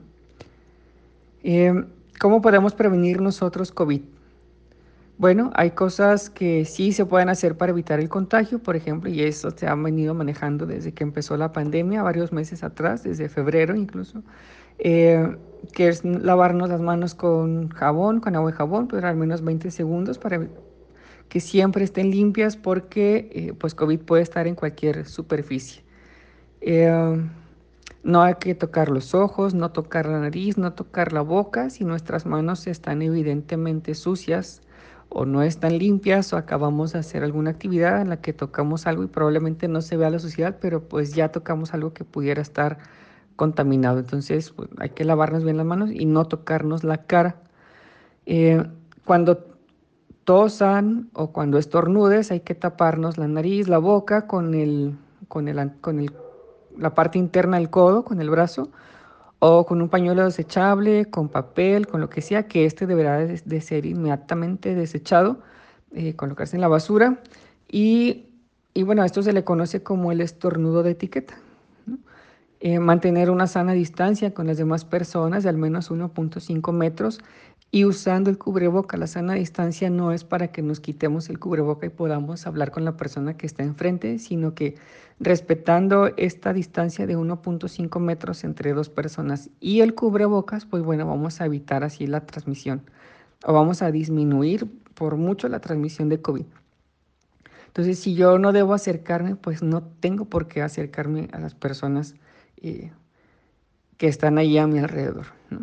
Ahora, si me permiten continuar, quisiera aclarar algunos mitos y verdades que me han preguntado con frecuencia y, que también están presentes en, en, la población. Entonces, bueno, espero que también sean eh, dudas o comentarios que tenga eh, la gente que nos escucha.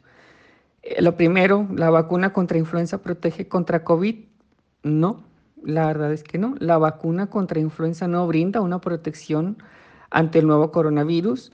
Eh, este es tan nuevo y diferente que necesita su propia vacuna. Ahorita actualmente varios laboratorios se encuentran en, la fase 3 de la investigación de la vacuna, más no ha, sido oficial. Y tiene que ser una vacuna distinta, una vacuna que vaya dirigida específicamente contra coronavirus, por lo que nuestra vacuna de influenza no es, no es efectiva contra COVID. Lo que sí es efectivo pues es vacunarse de todas maneras en esta nueva temporada invernal 2020-2021 para que no haya una asociación de COVID con influenza, que ya, ya se presentó en México el primer caso, en, la Ciudad de México de hecho, de una persona que estaba infectada de ambos virus, influenza más COVID. Entonces, pues bueno, no queremos que eso suceda, por lo que sí es importante vacunarnos contra influenza este año. Em, ¿COVID se diagnostica con la prueba rápida? No, no, el único diagnóstico aprobado aquí en México es el que se llama PCR. Esta PCR es cuando nos meten el palito por la nariz o por la garganta, y la garganta, perdón, es, es, el, es la prueba, es la única confirmatoria avalada aquí en México.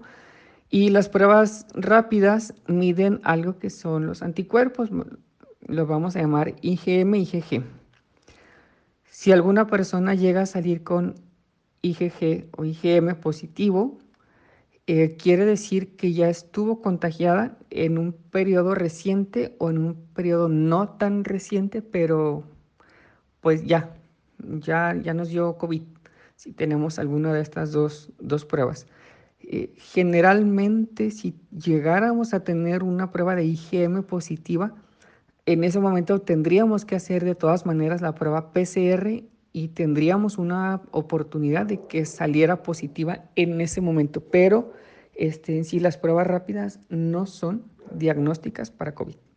Eh, nos dan una orientación mayor hacia, hacia si el, paciente estuvo contagiado reciente o, en un tiempo ya más, más anterior.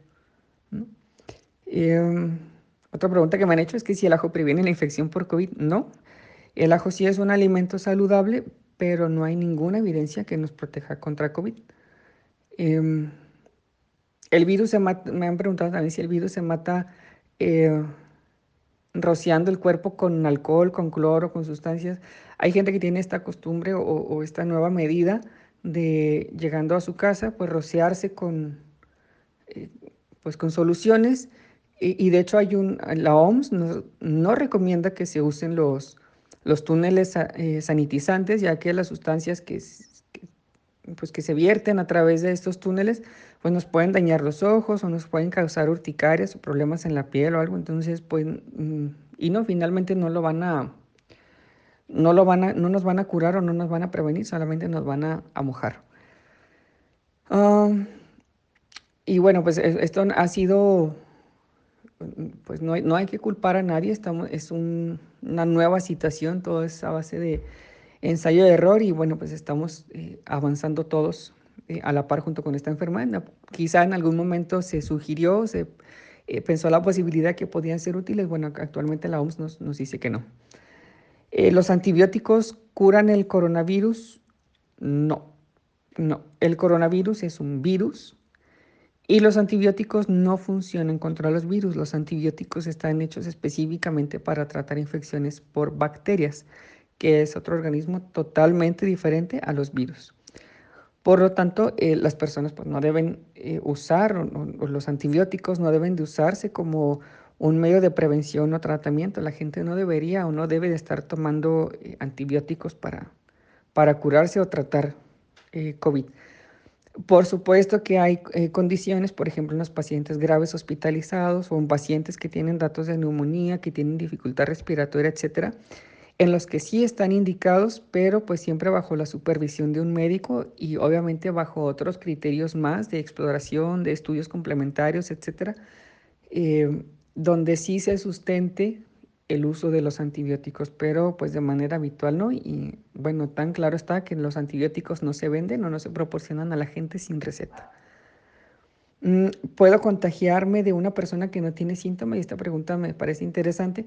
Es sí, Sí, el, virus se contagia con mayor facilidad cuando una persona que está infectada presenta los síntomas, pero eh, también es posible em, contagiar el virus desde antes de que haya, existan los síntomas. Es ese, ese periodo de ventana o ese periodo de incubación en la que probablemente una semana previa a que yo presente síntomas, no sé, por ejemplo, si yo me enfermo hoy, eh, pues seguramente desde lunes, martes, yo ya estuve en este periodo de ventana o de exposición en la que no tengo síntomas, pero sí puedo contagiar a las personas.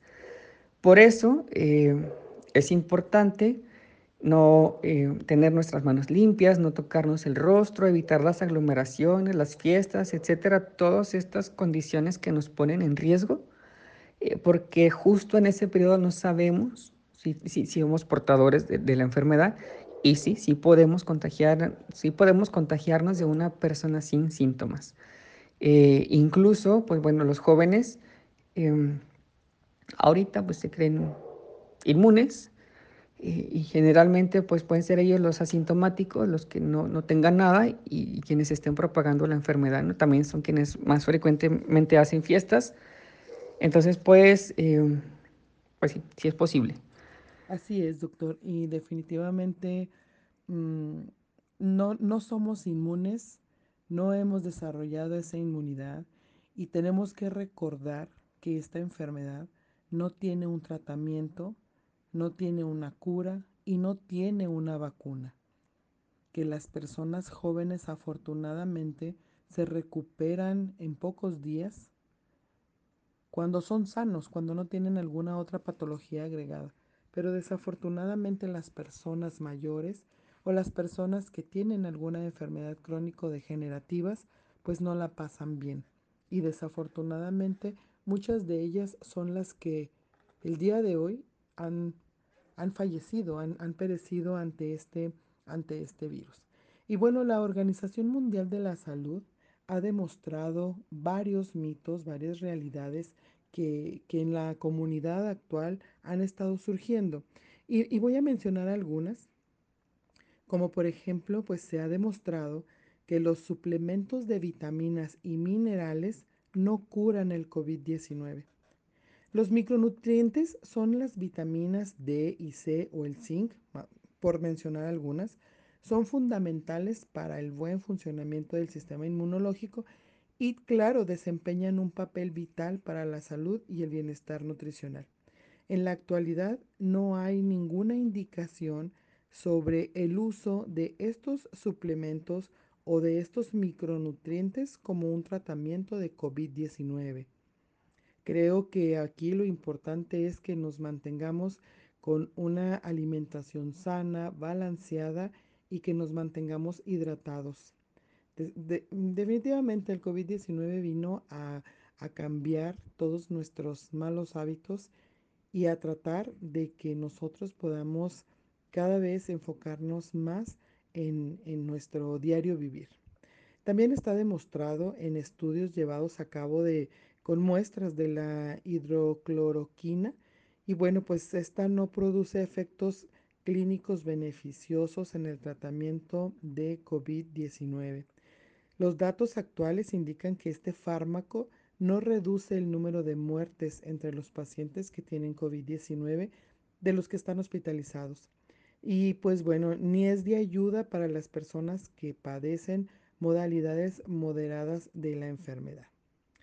Miren, el uso de la hidroxicol es difícil, e, es difícil y también a ustedes les va a costar trabajo. El uso de este fármaco, hidroxicloroquina o la cloroquina, está considerado como un tratamiento por lo general seguro para pacientes con enfermedades autoinmunes, pero puede generar efectos secundarios graves y debe evitarse cuando no esté indicado y mucho menos esté supervisado por un médico. Eso es, eso es muy importante, no debemos de automedicarnos, eso es algo muy importante. Miren, hay que ponerse la mascarilla para hacer ejercicio físico. Esa es otra de las dudas y otras de las preguntas o de los mitos que nosotros tenemos como, como sociedad. Miren, no es conveniente llevar mascarilla para hacer ejercicio físico porque podría reducir la capacidad de respirar con comodidad. Además, la mascarilla se puede humedecer más rápidamente con el sudor, lo cual puede dificultar la respiración y promover el crecimiento de microorganismos. Aquí lo importante para protegerse durante el ejercicio físico es mantenerse al menos a metro y medio de distancia de las demás personas. Sin embargo, nuestro estado ahora en semáforo rojo, pues definitivamente es una actividad no fundamental, así que debemos encontrar otros métodos de, de mantenernos en forma, de mantenernos sanos en nuestras casas, ya que hacer ejercicio es muy beneficioso y más eh, que nos ayuda en nuestra salud mental. Otra de las preguntas o de los mitos que nosotros tenemos es que si podemos eh, contagiar a través de las suelas de nuestros zapatos. Miren, la probabilidad de que el virus de COVID-19 se propague con los zapatos e infecte a personas, pues es muy baja. Como medida de precaución, especialmente en hogares donde hay bebés, donde hay niños pequeños que gatean o que juegan en el suelo, es muy bueno considerar dejar los zapatos en la entrada de nuestra casa. Esto sin duda ayudará a prevenir el contacto con la suciedad o cualquier desecho que pueda transportarse en las suelas de nuestros zapatos. Hay una súplica muy grande. Miren, de verdad, por favor, a las personas se les pide no escupir en la vía pública, sobre todo en las banquetas. Este virus nos ha demostrado que nuestros hábitos deben de cambiar totalmente. Otra de las demostraciones es que ah, la enfermedad por coronavirus está causada por un virus, no por una bacteria. El virus que causa COVID-19 pertenece a la familia del virus llamado, Coronaviridae. Es muy importante que, que sepamos estos. Miren, los antibióticos no funcionan contra los virus. Algunas personas que enferman de COVID-19 también pueden desarrollar una infección bacteriana como complicación. En este caso debe ser indicación médica y debe estar bajo la vigilancia médica el tratamiento con antibióticos. Actualmente no existe ningún medicamento autorizado para curar la, la enfermedad del COVID-19 desafortunadamente. Y bueno, pues aunque se están, están en marcha, ¿verdad? Varios ensayos con medicamentos, hasta el momento se ha demostrado que no hay un, un tratamiento como tal. Y bueno, pues está demostrado también que el exponerse al sol o a las temperaturas superiores a 25 grados centígrados no prevén o no previene la enfermedad por coronavirus. Puede contraer la enfermedad del coronavirus por, por muy asoleado o cálido que esté el clima, eso no tiene nada que ver. Y se han notificado casos de COVID-19 en países cálidos. Para protegerse debemos de lavarnos, nuevamente lo mencionamos, lavarnos las manos con frecuencia y también evitar tocarnos los ojos, la cara, la nariz y la boca. Continuando con todos estos hechos demostrados, bueno, el hecho de poder eh, contener la respiración durante 10 segundos o más sin toser o sentir molestia no significa que no tenga la enfermedad del coronavirus o cualquier otra enfermedad pulmonar. Los síntomas más comunes de eh, la enfermedad del COVID-19 son la tos seca, el cansancio y la fiebre. Algunas personas pueden desarrollar formas más graves de la enfermedad como la neumonía. La mejor manera de saber si tiene el virus que produce la enfermedad de COVID-19 es someterse a una prueba de laboratorio. No podría salir de dudas llevando a cabo ese, este ejercicio mencionado de la respiración e incluso podría resultar muy peligroso creer que no lo tenemos cuando en realidad todavía no presentamos los síntomas. Otra cosa demostrada es que beber alcohol no lo protegerá del COVID-19 y podría ser muy, muy peligroso, ya que el consumo frecuente o excesivo del alcohol puede aumentar el riesgo de, de sufrir problemas de salud. El virus del COVID-19 puede transmitirse en zonas con climas cálidos y húmedos, sí, este es otro mito. Las pruebas científicas obtenidas hasta ahora indican que el virus de COVID-19 puede transmitirse en cualquier zona, como lo habíamos mencionado anteriormente, incluido las de clima cálido y húmedo. Eh, con independencia de las condiciones climáticas, hay que adoptar medidas de protección si se vive en una zona donde se haya notificado casos de COVID-19 o si se viaja a ella. La mejor manera de protegerse contra el COVID-19 lo volvemos a mencionar, es lavarse las manos con frecuencia. De esta manera, bueno, pues eliminaremos los virus que puedan estar en nuestras manos y se evita la infección que podría producirse al tocar nuestros ojos, nuestra boca y nuestra nariz. También otro dato importante que a veces se cree es que el frío y la nieve no pueden matar este, nuevo eh, virus del, del, cual estamos ahorita padeciendo. La temperatura normal del cuerpo humano se mantiene en torno de 36.5 y 37 grados con independencia de la temperatura exterior o de las condiciones eh, meteorológicas. Por lo tanto, no hay razón para creer que el frío pueda matar el nuevo coronavirus o acabar con otras enfermedades.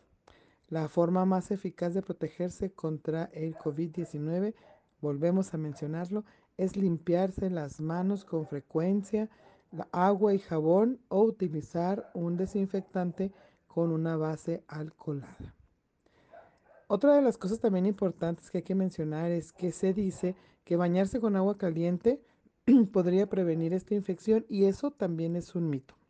Bañarse con agua eh, caliente no proporciona ninguna, ninguna protección contra la enfermedad del COVID-19 con independencia de la temperatura del agua de una bañera o de la ducha, la temperatura corporal, lo mencionaba ahorita, es de, 35 de 36.5 o 37 grados centígrados. De hecho, si el agua está muy caliente, lo único que podría producir son quemaduras. Así que no olvidemos cuáles son las recomendaciones. Todos estos son mitos, son cosas que nosotros pensamos y que desafortunadamente por no tener una buena información lo vamos pasando de una a otra a otra persona. También se tiene el mito de poder de, querer utilizar las lámparas ultravioletas, pues estas son radiaciones y desafortunadamente no van a ayudar a que usted no este, se infecte de COVID-19. Eh, hay, hay, muchos, muchos más que podríamos este, seguir mencionando, pero sin embargo se recomienda eh, que nos informemos, como en este caso, agradeciendo la oportunidad que, que, que, nos, que nos da Mega Radio de poder traer nuevamente al doctor eh, Enrique Chávez, que nos está compartiendo esta información pues tan, tan eh, importante eh, miren, otra cosa que también es un mito y lo he escuchado mucho es que comer ajo puede ayudar a prevenir la infección por el nuevo coronavirus. No, el ajo es un alimento saludable que puede también tener muchas propiedades eh, para nuestro cuerpo, para el beneficio de nuestro cuerpo, pero sin embargo no se ha obtenido pruebas de que el, comer, el comerlo proteja eh, al cuerpo ah, contra, este, este, este virus contra este brote no, es, no es tampoco garantía de eso. Así que bueno, ah, podríamos mencionar muchos más, pero le voy a dar la palabra al doctor. Adelante, doctor. Y bueno, me comentaban también sobre salud mental. Y esto es súper, súper, súper importante. Que eh, eh, todos estamos pasando por momentos muy difíciles. Esto vino a cambiar y a desestabilizar por completo toda nuestra rutina que seguramente ya teníamos pues, bastante bien estudiada y vivida y ahora es algo totalmente distinto. Mm, y quisiera, eh,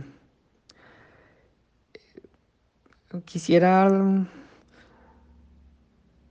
juntar este, este, este, punto de la salud mental con, pues ya con un... Eh, la participación final de eh, o esta intervención, porque es importante cuidar la salud mental.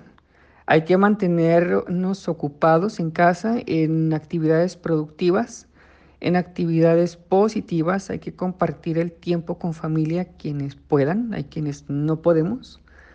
Eh, colaborar en las tareas del hogar, ahora ya pues prácticamente estamos, están viviendo eh, las familias completas y eh, varios que están trabajando desde casa. Eh, todos deben de practicar, de colaborar en las tareas del hogar, pues, es una responsabilidad de todos.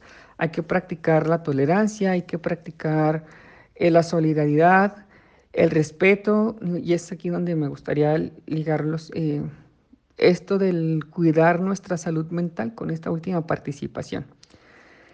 Em, lo siguiente que, les quiero comentar, que les quiero decir, no es un reclamo, sino, sí, pero sí una, una llamada de atención a la sociedad en, en general. El pasado jueves 22 de octubre se dio una rueda de prensa por el cambio de semáforo epidemiológico de naranja a rojo en todo el estado de Chihuahua. Y algo que me llamó mucho la atención en esta rueda de prensa, que, fue dirigida por el gobernador del estado, el gobernador de Chihuahua, eh, fue esto que dijo, palabras más, palabras menos, pero bueno, el, el punto es el siguiente.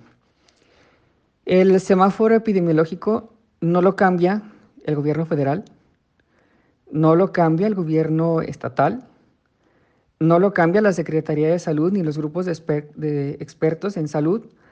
El semáforo epidemiológico lo cambia la población con sus acciones. Toda acción tiene una reacción. Y aquí estamos ahora en semáforo rojo.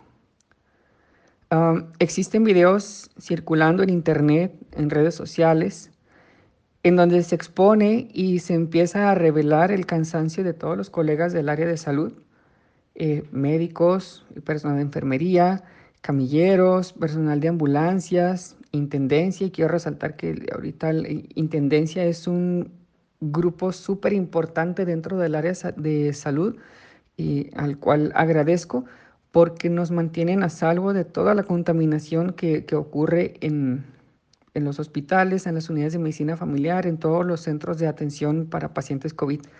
Y ahí están al pie del cañón y no rajan junto con todos los que seguimos laborando también este, atendiendo pacientes. Laboratoristas, farmacéuticos, etcétera, todos, todo, todo el personal está o estamos de alguna, de alguna manera eh, fastidiados, estamos enojados eh, con la sociedad, más no estamos en contra de la sociedad porque seguimos laborando para atenderlos, pero sí hay un cierto sentimiento o resentimiento por la irresponsabilidad que han presentado durante los últimos meses. Em, por llamarlo de alguna manera, una irresponsabilidad.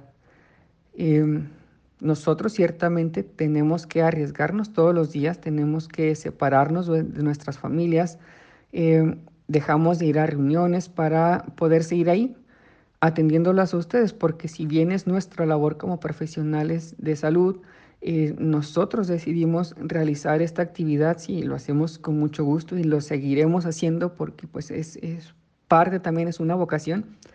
Eh, mm, creemos o pensamos la mayoría, no se nos hace justo cómo ha reaccionado la sociedad. La poca empatía que han demostrado hacia el sector salud.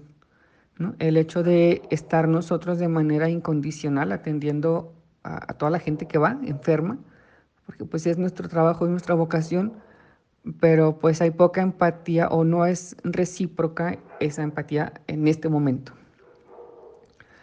Actualmente la responsabilidad es de todos, y lo, pues nos lo comenta el, nuestro propio gobernador. El, semáforo epidemiológico no lo cambiamos nosotros, lo cambió la sociedad por acudir a fiestas, por eh, abarrotar los lugares eh, cerrados o en donde es más posible el contagio por no utilizar el cubrebocas. Entiendo que tenemos que hacer actividades o que hay gente que tiene que hacer esas actividades porque de eso vive, pero pues para eso existen estas medidas sanitarias, estas recomendaciones que nos dan para evitar los contagios y bueno, pues parece que no, al no seguirlas, eh, repito, toda acción tiene una reacción y aquí estamos parados. ¿no? Eh, por supuesto que hay carencias, no lo podemos ocultar y no lo podemos eh, negar.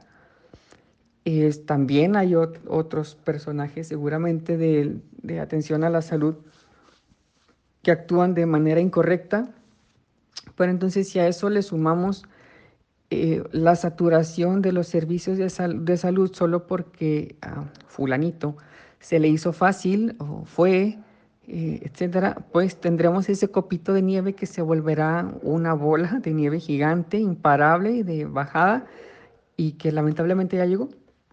Ya llegó, nos pegó a todos, nos está pegando, nos va a pegar todavía más. Entonces, pues bueno, es esa, esa llamada de atención a que todos seamos solidarios.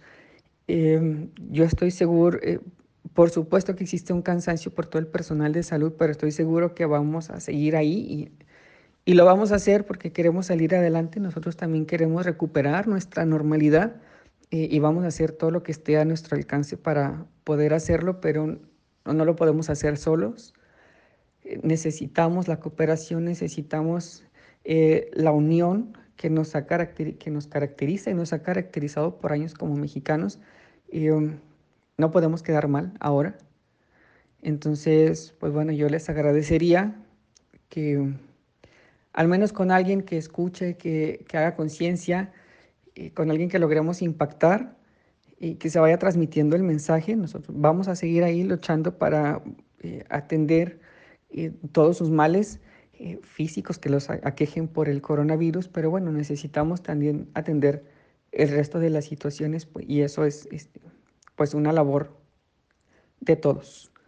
Eh, pues espero que haya quedado un poquito en la conciencia de, de, cada uno de, ustedes que nos escuchan y pues muchas gracias por, por el espacio. Y bueno, aunque a usted les suene como este tema muy repetitivo, ahorita nada es suficiente. debemos de seguir y seguir y seguir con todas estas, con toda esta información y con todas, y con todas estas dudas que tenemos ahorita, seguirlas, seguirlas a través de una información fidedigna de, de, realmente los eh, profesionales de la salud. Miren, ¿cuál es la diferencia? otra cosa importante lo voy a mencionar. ¿Cuál es la diferencia entre aislamiento, cuarentena y distanciamiento? Desafortunadamente, nuestra ciudad ha colapsado en el sector salud. Los hospitales están llenos, el medicamento escaseado, los ventiladores han escaseado. Entonces ahora muchas personas están en sus casas, se están cuidando desde ahí. La cuarentena significa restringir las actividades o, o este, separar a las personas que no están enfermas, pero que pueden haber estado expuestas a COVID-19. El objetivo de prevenir la, es prevenir la propagación de la enfermedad en el momento en que las personas empiezan a presentar síntomas. El aislamiento significa separar a las personas que están eh, enfermas eh, con síntomas de COVID-19 y pueden ser contagiosas para prevenir la propagación de la enfermedad. El distanciamiento físico significa estar físicamente separados. La Organización Mundial de la Salud recomienda mantener una distancia de por lo menos metro y medio de los demás. Miren, es una medida general que todas las personas debieran adoptar, incluso si se encuentran bien y no han tenido una exposición conocida con el COVID-19. Otra de las cosas importantes también es cómo utilizar adecuadamente una mascarilla. Si opta por llevar una mascarilla, debe de tener en cuenta los siguientes puntos. Antes de tocar la mascarilla, lávese las manos con un desinfectante eh, basado en alcohol o con agua y jabón. Inspeccione muy bien la mascarilla para ver si tiene alguna rasgadura, si tiene un orificio o si tiene humedad. Eso es muy importante. Que no tenga agujeros. Oriente eh, hacia arriba la parte superior donde se encuentra la tira de metal, la que nos podemos ajustar a la nariz. Esta, esta mascarilla, estoy hablando de la que de la que tiene el ajuste en la nariz, la que tiene un plisado, el plisado debe de ir hacia abajo. El plisado no debe de ir hacia arriba porque luego se convierte como en una bolsita y ahí puede resguardarse el virus del SARS-CoV-2. Em, es, muy, muy importante la orientación de la mascarilla. Mire, colóquese la mascarilla sobre la cara, despliegue eh, la tira de metal que tiene a nivel de la nariz o, o, también el borde rígido de la mascarilla para que se amolde a nuestra nariz.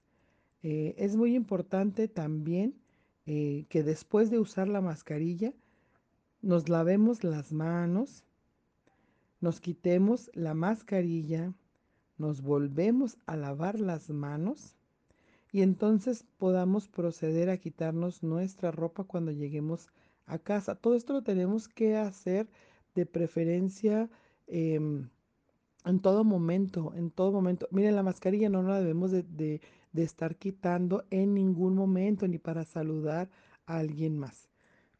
es muy importante desechar la mascarilla en un contenedor cerrado inmediatamente después del uso. No hay que reutilizar estas, estas mascarillas.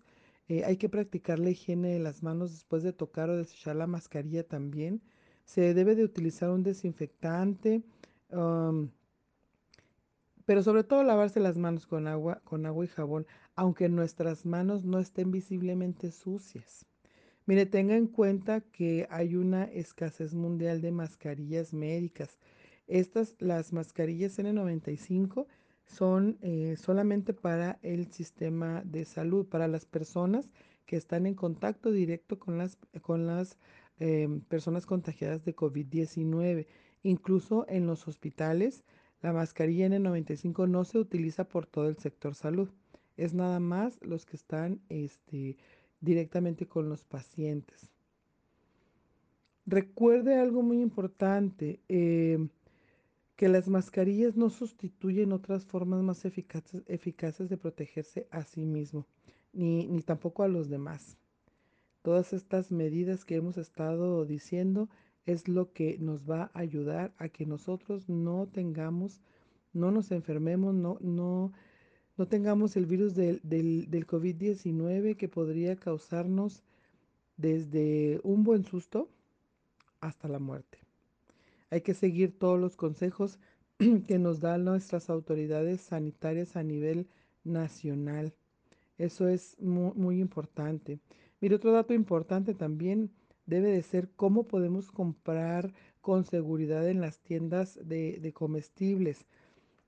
Se ha hablado mucho sobre todas, todas estas medidas, pero definitivamente nosotros bajamos la guardia. Por eso los contagios aumentaron catastróficamente en nuestro, en nuestro estado.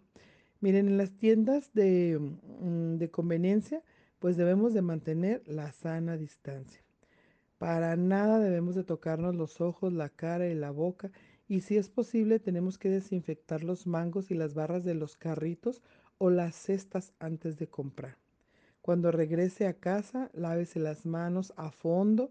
A llegar también, este, hay que quitarse la ropa, los zapatos. Vamos a dejar todo, todo lo que podamos afuera. De preferencia llegar y meternos a bañar. Ese sería lo, lo más, lo, lo más ideal. Todos los alimentos, latas, etcétera, que vengan del exterior, los tenemos que lavar con agua y jabón. Es muy importante lavar todo, todo, todo, todo, todo. Aunque creamos, creamos, nosotros que no es tan importante, de verdad, esto es lo que hace la diferencia. Vamos, es muy importante que, que nosotros comamos frutas, verduras, que nos mantenemos sanos, pero también necesitamos tener las medidas de higiene más rígidas que, hemos tenido en estos tiempos. Recuerden que ahorita el sector salud está cansado. Nosotros, los ciudadanos, estamos cansados del encierro. Eh, la situación económica se viene cada vez más, más difícil, pero es muy, muy importante que nosotros sigamos con este cuidado. De verdad agradezco muchísimo al doctor Chávez por, por la participación y por, y por su disponibilidad a, prestarnos atención y cada vez que nosotros lo, lo solicitamos, él con mucho gusto accede a estar con nosotros.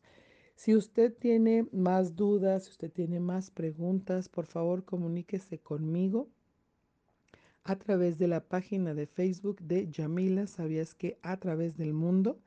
También me pueden escuchar y escuchar el programa grabado a través de uh, la sección de podcast en Spotify.